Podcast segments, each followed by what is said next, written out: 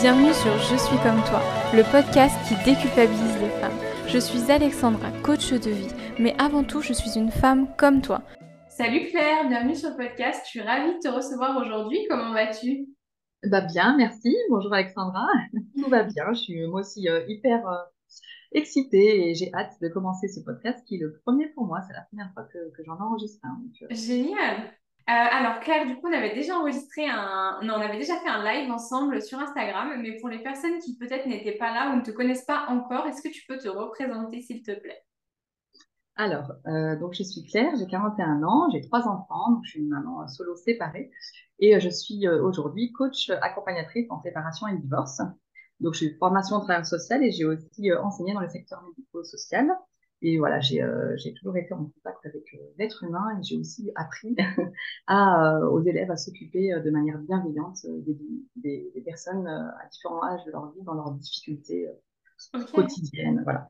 Et du coup, les femmes qui viennent vers toi, souvent, c'est quoi leur problématique, leur thématique, enfin la thématique de tes accompagnements au sens large? Alors, donc moi, j'interviens pour toute personne qui est touchée de près ou de loin par la séparation. Euh, je dis de près ou de loin, c'est-à-dire à toutes les étapes. Ça peut être des personnes qui sont en couple et qui se posent la question de ben, est-ce que je suis heureuse dans mon couple? Euh, J'aimerais partir, mais j'ai des peurs, ou peut-être que c'est pas la, la, bonne idée de partir. Euh, J'accompagne aussi donc au moment de la séparation, euh, que ce soit sur un aspect plus pragmatique, les démarches, euh, la priorisation des actions, avoir une vision d'ensemble, la gestion des émotions. Et puis après, au cours de la séparation et même euh, tard, lorsque la personne n'a ben, pas encore réglé euh, certains éléments euh, qui proviennent de son, sa relation précédente mhm. euh, dans le cadre de sa reconstruction. Donc là, on est plus sur reconstruction personnelle, conscience de soi, de ses peurs, de, de, ses besoins, de ce à quoi on aspire dans la vie. Ok, super intéressant. Et du coup, c'est hyper large vu que tu peux partir de avant la séparation jusqu'à du coup la reconstruction après. Exactement, tout à fait. Super. Euh, du coup, si je t'ai invitée aujourd'hui, c'est parce que j'ai remarqué qu'il y avait euh, un grand nombre de femmes qui pouvaient se comparer aux coachs en se disant bah, oh, les coachs, trop bien, il leur arrive jamais rien dans la vie, ils ont une vie toute belle, toute rose. Et du coup, j'aimerais un peu casser ce mythe pour rappeler en fait aux femmes que bah, on est comme elles, on est des femmes avant tout, des êtres humains, et que bah, nous aussi, il nous arrive euh, d'avoir des difficultés dans la vie. Donc, est-ce que tu serais OK aujourd'hui de nous partager bah, une difficulté que tu as rencontrée? Mmh, exactement. Bah, moi, justement, c'est ces difficultés, c'est le fait de vivre de manière très intense ces difficultés qui m'a donné envie d'accompagner d'autres femmes et d'être euh, leur guide pour qu'elles ne se retrouvent pas dans la solitude dans laquelle je me suis retrouvée. Mmh euh, donc, il y aurait plusieurs moments. Alors, j'en ai un peu deux en tête. on va commencer par un premier, on verra après. Euh, moi, le moment le plus difficile dans la séparation, ça a été celui où j'ai réalisé que ça y est, j'étais sûre de moi et euh, j'allais euh, vraiment me séparer. Donc j'ai beaucoup de mal à, à gérer euh, ça par rapport à la culpabilité par rapport à mes enfants. Donc culpabilité de leur faire du mal, de briser la famille, de les rendre tristes, mais aussi la tristesse de me dire que je vais plus passer tout mon temps avec eux. Donc ça, c'est vraiment pour moi, je crois que c'est c'est le moment le plus difficile que j'ai vécu dans, dans la séparation. S'il fallait en séparer.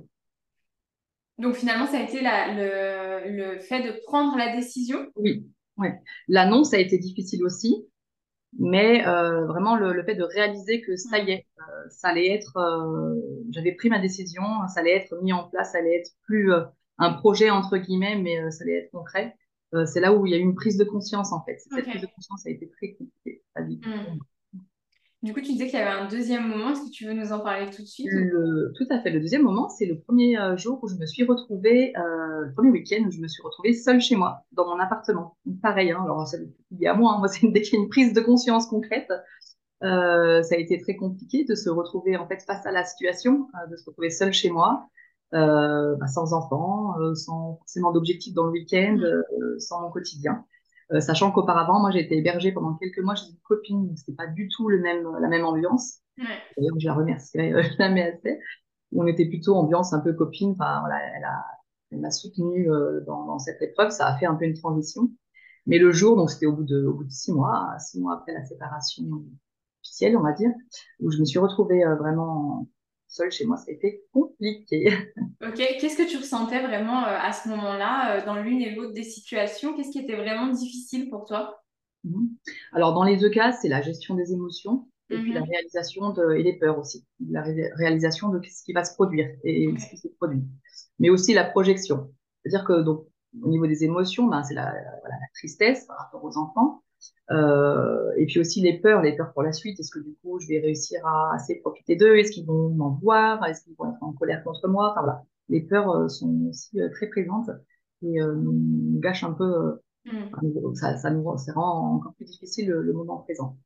Euh, pareil, lorsque je me suis retrouvée toute seule, bah, c'était la peur, peur de la solitude, euh, peur d'avoir une nouvelle vie euh, là comme ça où il y a le vide, euh, peur peut-être de ne jamais plus retrouver une vie de famille. Enfin Mhm. voilà, beaucoup de de tristesse, donc les émotions réelles ressenties, mais aussi de peur par projection de la suite en fait. Ok. Et quand tu dis euh, de la tristesse, tout ça, tu, tu, ça se manifestait comment chez toi, ces émotions? Est-ce que du coup, tu as beaucoup pleuré? Euh, Est-ce que Ah oui, Ouais. Alors en fait, par rapport aux enfants, alors plus plus par rapport aux enfants que dans pendant le week-end, mais ok. euh, effectivement, c'était euh, c'était tellement difficile que il y a un moment, je crois que le corps exprime pour nous. Parce que moi, je suis pas quelqu'un à- initialement qui, je suis quelqu'un d'assez positive, donc j'ai Mhm. tendance à pas minimiser, mais à voir le, le, le bon côté des choses. Mais euh, là, en l'occurrence, pour, pour moi, au- à ce moment-là, il n'y avait pas de bon côté des choses, et effectivement, ben, je, c'était des pleurs incontrôlables en fait, des pleurs, des pleurs, des pleurs, euh, voilà, beaucoup de, de tristesse, effectivement, et de pleurs. Ok. Et au moment de, de te retrouver euh, seule dans ton appartement, comment tu t'es sentie euh, vraiment en termes d'émotion? Alors là, on était plutôt sur de, de l'anxiété, en fait. Euh, un mal-être intérieur. Là, on, était, on, sent, on sent à l'intérieur de soi de, de l'anxiété, euh, de l'angoisse, un espèce de mal-être. euh, voilà, on est plus que à mélanger à la tristesse, mais de la colère aussi, de l'injustice. C'est ça, Ok. injuste de me retrouver aussi comme ça. euh. Je me disais que j'avais pas mérité ça, de me retrouver euh, isolée, parce que on- la, la séparation, il y a aussi des conséquences, euh, pas uniquement pour le couple et les enfants, mais euh, au niveau de l'entourage. Mhm. Et euh, voilà, je- j'en ai déjà, j'ai déjà un peu abordé cette question, mais quand on est une femme qui se sépare, euh, je trouve que c'est difficile, que par- c'est parfois injuste par rapport aux, aux réactions de, de l'entourage. Là, je parle un peu plus éloigné. Ouais. Euh, ça peut être amis, collègues, euh, voilà, au sens plus large. Ouais, on en avait parlé, je crois, ensemble euh, du Oui, fait de, de l'injustice, justement, de, de la séparation, je crois, quand tu étais une femme, c'est ça? quand on est une femme et ou quand on a pris la décision aussi. Euh, parce qu'on a tendance à dire que voilà, celui qui prend la décision, c'est lui qui l'a bien voulu, et donc ben, il n'a qu'à en assumer les conséquences. Mhm. Seulement, moi, j'avais, voilà, sur mon compte aussi, j'avais euh, posté un petit peu, des fois, c'est une décision qu'on prend parce que l'autre euh, nous y amène, enfin, parce qu'on n'a plus le choix, parce qu'on est malheureux, c'est pas parce qu'on on a envie de vivre notre meilleure vie toute seule, mais parce que euh, à force d'avoir euh, essayé, tenté, euh, quand en face il n'y a pas de répondance, hein, il y a un moment où on est euh, obligé de se rendre à l'évidence et de d'avoir la, le, le courage de prendre cette décision, qui n'est pas Mhm. facile, qui fait également souffrir. Voilà. Ouais, c'est important aussi de, rappeler. Ouais. voilà, c'est important de rappeler que la personne qui part, c'est pas forcément celle qui souffre pas. Alors après, en termes de quantité, euh, ça dépend de chaque situation, mais euh, on peut aussi se sentir légitime à être mal et à se, à se sentir euh, euh, mal, triste, en colère, alors que ce soit, alors, alors que c'est même nous qui, qui avons pris la décision. Mhm. Ouais, totalement. Et le deuxième versant de, de, de cette injustice vécue, c'est qu'en tant que femme, on est peu aidé, on est moins aidé, on a, enfin, voilà. Alors en plus la femme qui part. On a tendance à dire euh, bon bah déjà elle a choisi donc il faut qu'elle assume et puis bon bah c'est une femme alors avec les enfants elle sait faire, il n'y a pas de problème, euh, seule avec trois enfants alors que le pauvre monsieur ben lui euh, il a moins l'habitude de faire des repas alors on va l'inviter pour le soulager, pour lui faire à manger, pour ci pour ça. Et donc moi je me suis sentie euh, un peu isolée mais ça je j'en veux pas hein, forcément Mhm. pas spécialement, je, je crois que c'est vraiment euh, un peu sociétal. On a tendance à aller vers euh, on peut se dire que ça va être plus difficile pour l'homme, mais, euh, mais en vrai, c'est même plutôt l'inverse, parce que la femme, elle va avoir moins de- d'aide, et Mhm. puis elle est moins bien vue. Une femme seule avec des enfants, c'est quand même bien- moins bien vu qu'un homme seul avec enfants. C'est vraiment pas évident à, à vivre. Quand tu dis moins d'aide, c'est de l'aide de qui, du coup? Là, on est vraiment sur l'entourage, euh, l'entourage proche. Mais ça peut être même la famille, hein. Euh, ça peut être une, une maman qui, qui voit son fils euh, se séparer, je pense qu'elle aura plus tendance euh, à aider qu'une maman qui voit sa fille sépa- se séparer. J'imagine, mais c'est inconscient, hein, c'est pas Ouais, parce que ouais.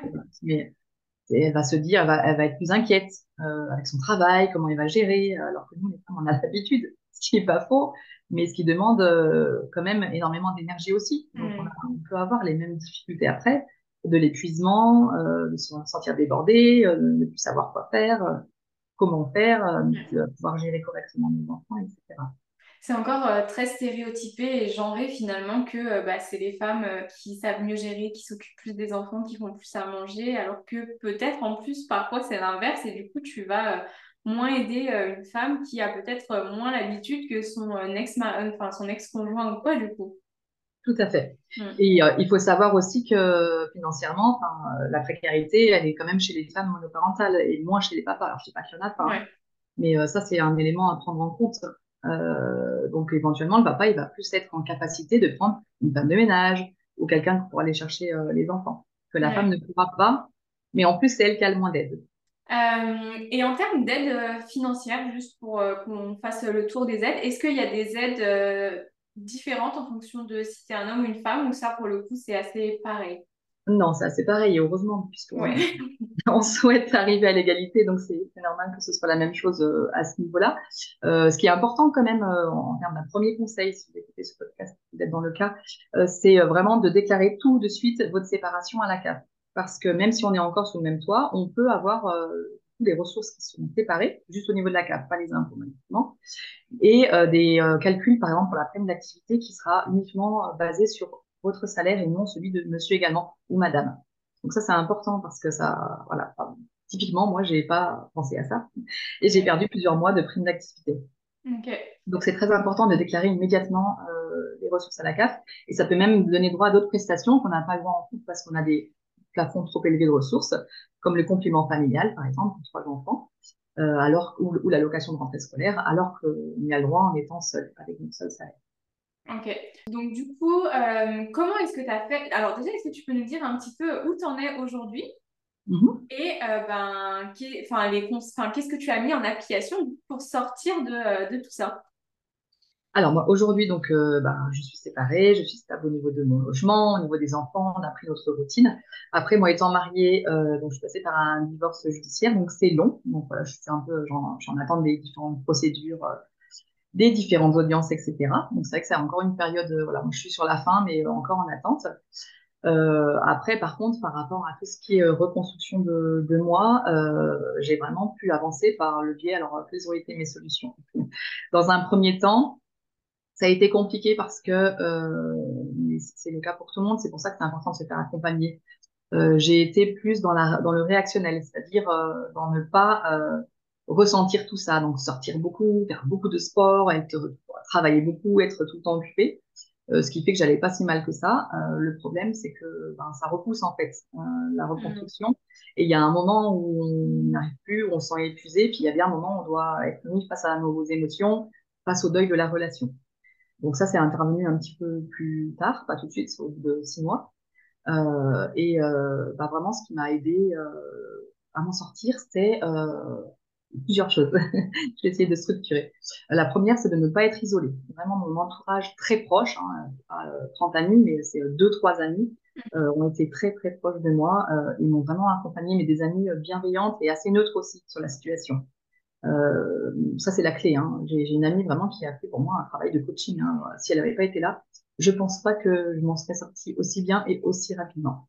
Donc, vraiment ne pas hésiter à être entouré par des personnes bienveillantes et plutôt neutres.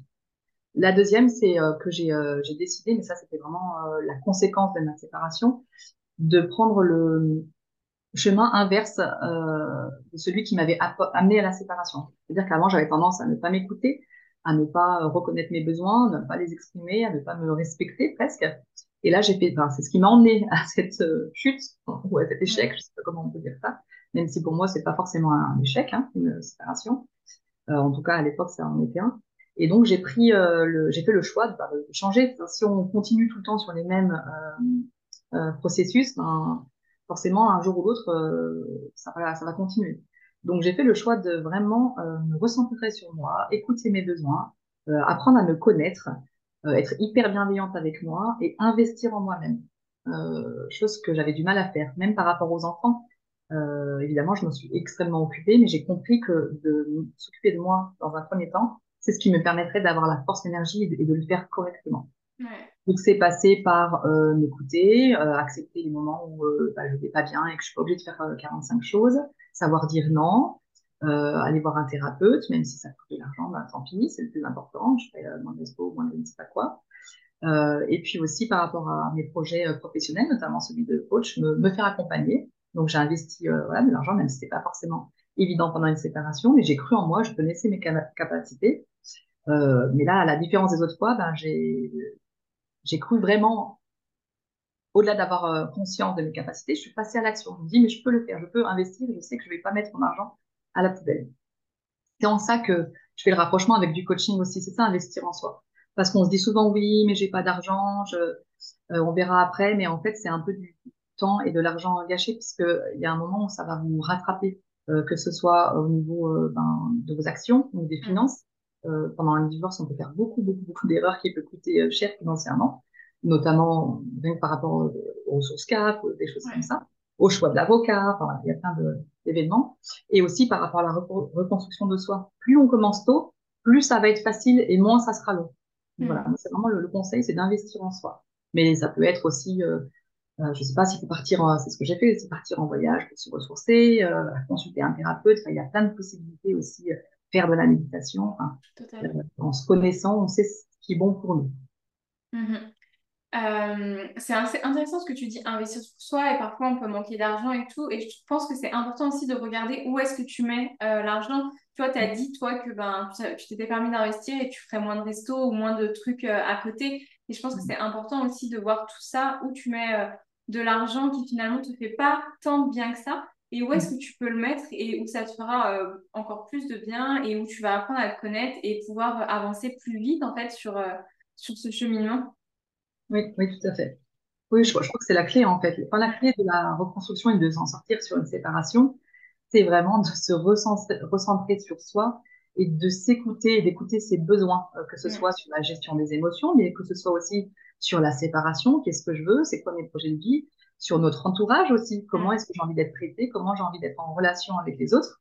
Donc, de euh, repérer tout ça et après de mettre en place des actions pour. C'est-à-dire que, ce genre de relation, moi, je veux plus. Donc, de manière bienveillante, je vais communiquer à, à des personnes de mon entourage que pas dire c'est leur faute, que, mais que moi, ça, ça ne me correspondait plus. Mm. Et euh, tout ce qu'on enlève en fait de négatif dans sa vie, en s'écoutant, en ayant conscience de soi, de ses besoins, eh bien, c'est de l'énergie gagnée pour se concentrer sur ce qui va vraiment nous permettre d'évoluer, Mm. euh, que ce soit personnellement, professionnellement, sur tous nos projets. Et tu Pour moi, c'est disais, vraiment la clé en fait. ouais, carrément. Et tu disais que ben, contrairement euh, aux autres fois, tu étais passé à l'action vraiment. Et qu'est-ce qui fait que tu es passé à l'action? Est-ce que tu as, bah, du coup, justement, encore euh, pour aller plus loin, un conseil à donner pour passer à l'action? Vraiment la séparation, pour Ouais. la séparation, hein, oui. Alors, il y a plusieurs choses. Euh, il y a le fait d'avoir quand même, euh, ce qui est important euh, dans la séparation, c'est qu'il faut quand même avoir à essayer de faire le tour de la question, de se dire qu'est-ce qui va, qu'est-ce qui ne va pas, qu'est-ce que je veux, et de regarder si j'ai essayé de tout mettre en place, à peu près, dans la perfection, pour que ça aille. Et au bout d'un moment, il faut aussi être lucide et avoir euh, prendre ses parts de responsabilité, même si on est dans le mode euh, je subis des choses que je ne devrais pas subir. On a aussi la responsabilité de dire stop, j'arrête de subir ces choses que je ne veux pas subir.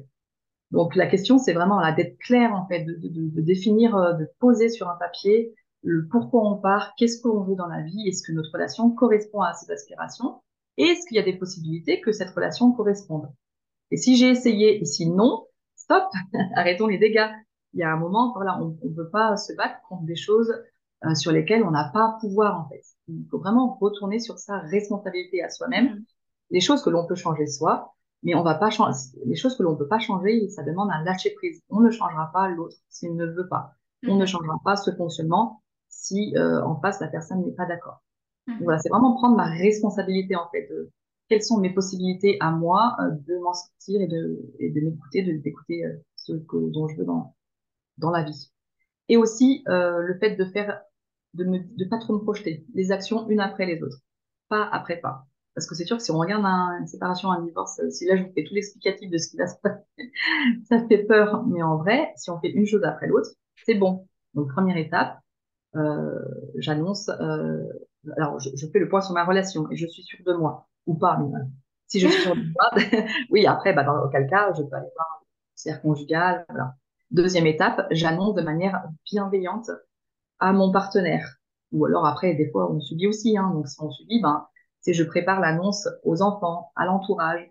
Après, je fais une priorisation de toutes les démarches qu'il y a à faire et je fais la première, par exemple la CAP, le logement, voilà.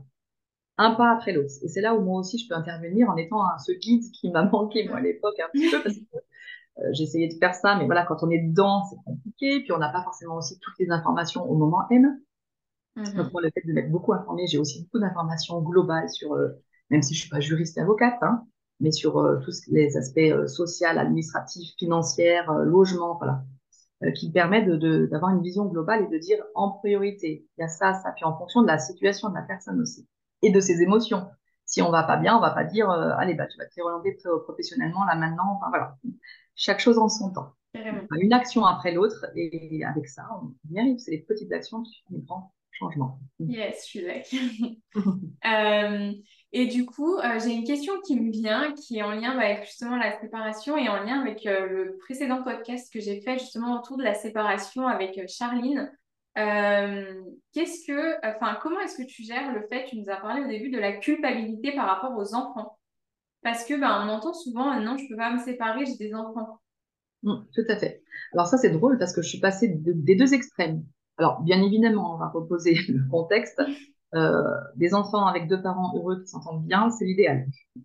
Par contre, entre avoir des enfants dans un contexte familial euh, conflictuel, euh, mais même, on peut juste parler de violence, hein. alors quand il y a des violences, c'est encore pire, mais même un, un, contexte désagréable avec des relations non positive, respectueuse, bienveillante, euh, eh bien, il vaut mieux euh, pour l'enfant, enfin, moi je pense, qu'il vaut mieux avoir des parents euh, séparés mais sereins que euh, subir une ambiance familiale qui est délétère. Mmh. Pour plusieurs raisons, notamment par rapport au fait que bah, pour les enfants, on leur montre quoi comme exemple En fait, on leur montre comme exemple que eh bien, quand on a une, difficulté, non, bah, on reste, on reste et on subit. et moi, je trouve que c'est une belle leçon de vie de pouvoir dire à l'enfant, bah voilà, regarde, quand tu n'es pas bien dans une situation, eh ben, il y a des possibilités, il y a des solutions. Alors peut-être que dans les solutions, tout n'est pas idéal, mais il y a des solutions pour aller vers un mieux. Et même si c'est difficile, bah, je te montre l'exemple que euh, voilà comment il faut faire si jamais euh, tu as des difficultés dans la vie. Euh, après aussi, ça, ça évite que, que l'enfant euh, porte euh, la culpabilité de, de, la relation de ses parents. Parce que bon, si on reste pour les enfants, ça peut être un petit peu lourd à, à porter.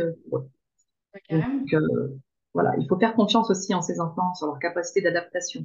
C'est pas si horrible. C'est sûr que c'est des fois du jour de, de, quitter ses enfants et pour les enfants aussi.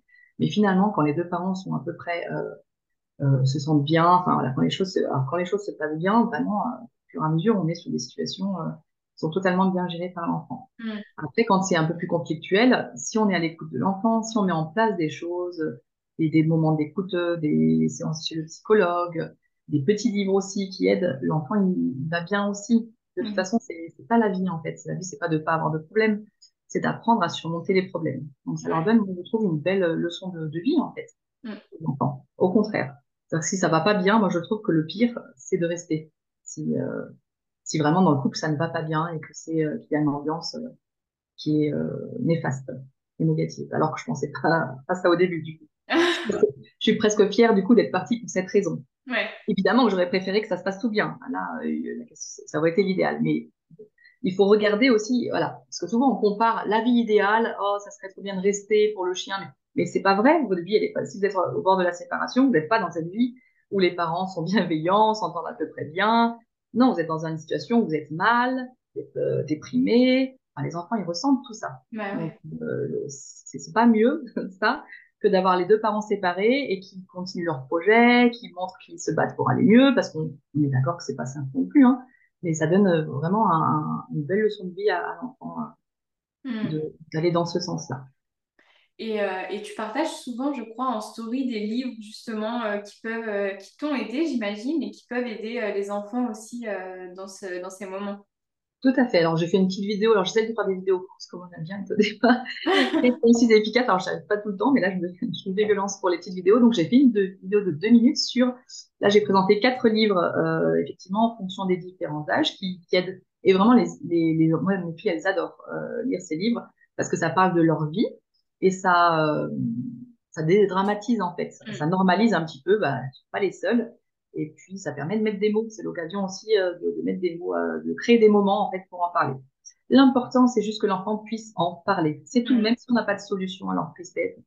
Qu'ils se sentent écoutés, c'est le plus important. Après, hop, ils passent à autre chose. Et puis, ils reviennent quand ça les travaille, nous dire, puisqu'ils ont compris qu'on était à, à, disposition pour, pour leur parler de, de leurs émotions. Cool.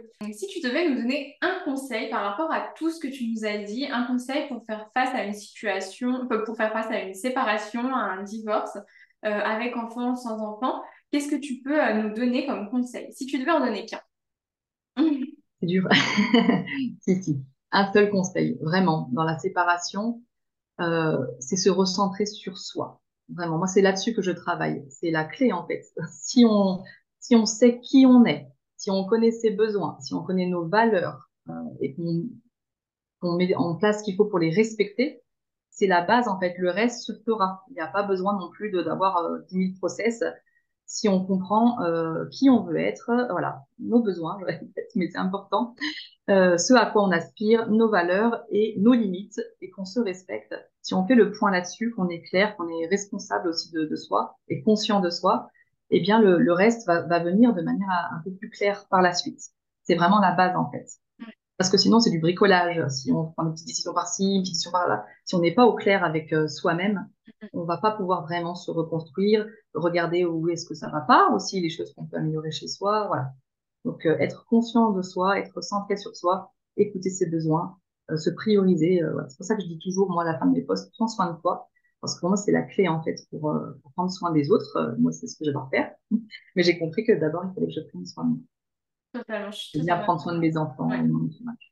Pour mieux donner, en fait. Et moi, j'aime beaucoup dire, euh, alors ça peut paraître fort pour certaines personnes, mais j'aime beaucoup dire sois égoïste dans un premier temps pour être un meilleur altruiste. Parce que souvent, on va donner énormément, mais en fait, on va pas être, on va pas donner de manière altruiste parce que finalement, on, attendra de la reconnaissance ou autre euh, derrière, même si on dit que non. Alors que si tu es égoïste dans un premier temps, si tu apprends à vraiment te connaître, à savoir ce que tu veux vraiment et ce que tu aimes, eh ben, tu pourras donner plus facilement à des personnes avec qui tu connectes, qui sont en lien avec tes valeurs, qui partagent les mêmes valeurs que toi. Mmh, exactement. je suis tout à fait d'accord.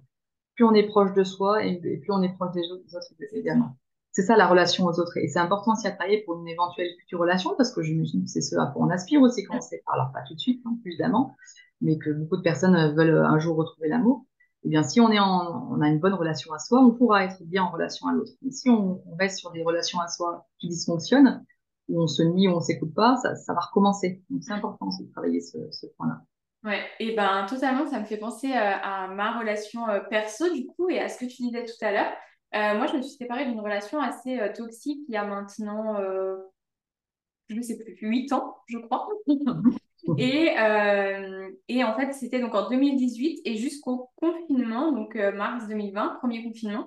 Et ben en fait, je faisais comme toi, j'occupais tout mon temps. J'étais tout le temps dehors, je sortais, je faisais des soirées, j'étais tout le temps avec des copines ou avec ma famille et ça a duré vraiment deux ans. En fait, au moment du Covid, bah, je me suis retrouvée euh, toute seule dans mon appartement. Et donc, en fait, bah, j'avais plus rien à faire, si ce n'est m'occuper de moi. Et donc là, je suis vraiment rentrée dans ce, cette démarche justement de développement personnel, apprendre à me connaître, connaître mes valeurs. Et en fait, bah, tout a totalement changé puisque euh, à la fin du confinement, j'étais hyper au clair avec moi et j'ai rencontré bah, mon chéri euh, avec qui ça a connecté direct parce que bah, moi, je savais qui j'étais, je me connaissais, je savais ce que je voulais, ce que je voulais plus aussi, comme tu disais. Et, euh, et, en fait, c'est ça qui m'a permis de connecter avec cette personne, de mieux connecter, parce que dans les deux années qui sont passées avant, j'ai pas rencontré une seule personne, en tout cas pas une avec qui ça a matché, tu vois. Mhm. Exactement. Et puis des fois aussi, j'ai des questions moi sur Instagram sur euh, comment je vais retrouver l'amour, comment ne pas me faire avoir, euh, comment avoir de nouveau confiance. Ben, en fait, si on se connaît et qu'on connaît nos limites, nos besoins et qu'on se respecte, ça va être automatique. On va avoir des radars. Cette phrase, hop, c'est pas possible. Donc, on va pas perdre de temps avec des personnes qui vont pas nous correspondre. Mmh. On, voilà, vraiment, la conscience de soi, c'est la clé même pour les relations futures. Ah, pour les personnes qui sont là, j'ai toujours le même type de relation, j'attire toujours les mêmes personnes. Mais oui, mais il faut regarder ta responsabilité. C'est pas que c'est ta faute, mais en quoi euh, tu n'as pas euh, mis en place l'action qui te permette de ne pas euh, être, de ne pas rentrer dans une relation avec ce type de personne. Voilà, c'est important aussi pour pour la suite de, de se connaître et d'avoir après, on a des petits radars sur tout. On voit tout, ouais. on est clairvoyant. On voit les choses de manière Ça veut, on n'est jamais à l'abri de se faire avoir, on est d'accord, hein, comme dans tout dans la vie. Mais, euh, mais quand même, d'être clairvoyant, on sait exactement où aller, où ne pas aller, et ça prend pas de, ouais. trop de temps. et facile, en fait. C'est fluide, voilà, tout à fait. Top. Et ben on arrive à la fin de cet épisode de podcast. Claire, est-ce que tu peux nous dire bah, où est-ce qu'on peut te retrouver euh, pour échanger avec toi, euh, te connecter avec toi justement Où est-ce qu'on peut te retrouver? Donc, euh, bah, pour me contacter, donc moi, c'est sur mon site Instagram euh, Claire Naïla. Euh, donc, je suis là principalement, j'écris des posts. J'essaye dans un premier temps bah, d'apporter. Hein, aussi, j'ai à souhait d'apporter des, des, des, outils, des éléments concrets, des réflexions aussi qui peuvent amener la personne à cheminer dans, dans, sa séparation. Et pareil, en story, j'essaye d'être là pour apporter un peu d'aide avec les reposts de différentes publications qui peuvent être intéressantes. Et ensuite, eh bien, je suis disponible beaucoup, beaucoup par message privé. C'est là où j'échange avec pas mal d'entre vous. Et si jamais vous pensez que euh, vous serez intéressé pour euh, être accompagné, je propose un premier entretien euh, de 30 minutes pour faire le point sur votre situation, que je fais payer 30 euros. Et après, si vous souhaitez aller plus loin, eh ben, j'ai des accompagnements que je vous propose. Les 30 euros sont remboursés du coup si vous prenez un accompagnement pour aller là euh, reconstruire en profondeur. Et moi, c'est ce que je conseille vraiment. Euh, voilà. Après, des fois, il y a des personnes qui prennent euh, le premier accompagnement, qui ont besoin de temps, effectivement, pour réaliser tout ça, pour, pour cheminer, et qui reviennent vers moi. Mais si on veut faire un vrai travail de profondeur, c'est pour ça que je propose que à partir de trois séances. Ça en fait quatre avec la première. Et à, à mon sens, voilà, c'est ce qu'il faut au minimum pour pouvoir atteindre de vrais objectifs euh, pour s'en sortir dans la séparation, pour y voir plus clair, pour avoir conscience de soi, de ses besoins, etc. Mhm. Donc ça se passe beaucoup en message privé sur Instagram et sur les communications. Tout à fait. Ne pas hésiter. Je, suis toujours euh, très contente de répondre à, vos questions. Des fois, c'est des petits échanges comme ça. ça c'est agréable des deux côtés. Voilà. Top. Et eh ben, merci beaucoup Claire pour ce moment d'échange. C'était hyper intéressant et hyper riche. Ça nous permet aussi d'avoir une deuxième facette par rapport euh, au podcast avec euh, Charline, d'avoir d'autres éléments et c'est euh, hyper intéressant. Merci beaucoup. Eh bien, merci à toi pour l'invitation.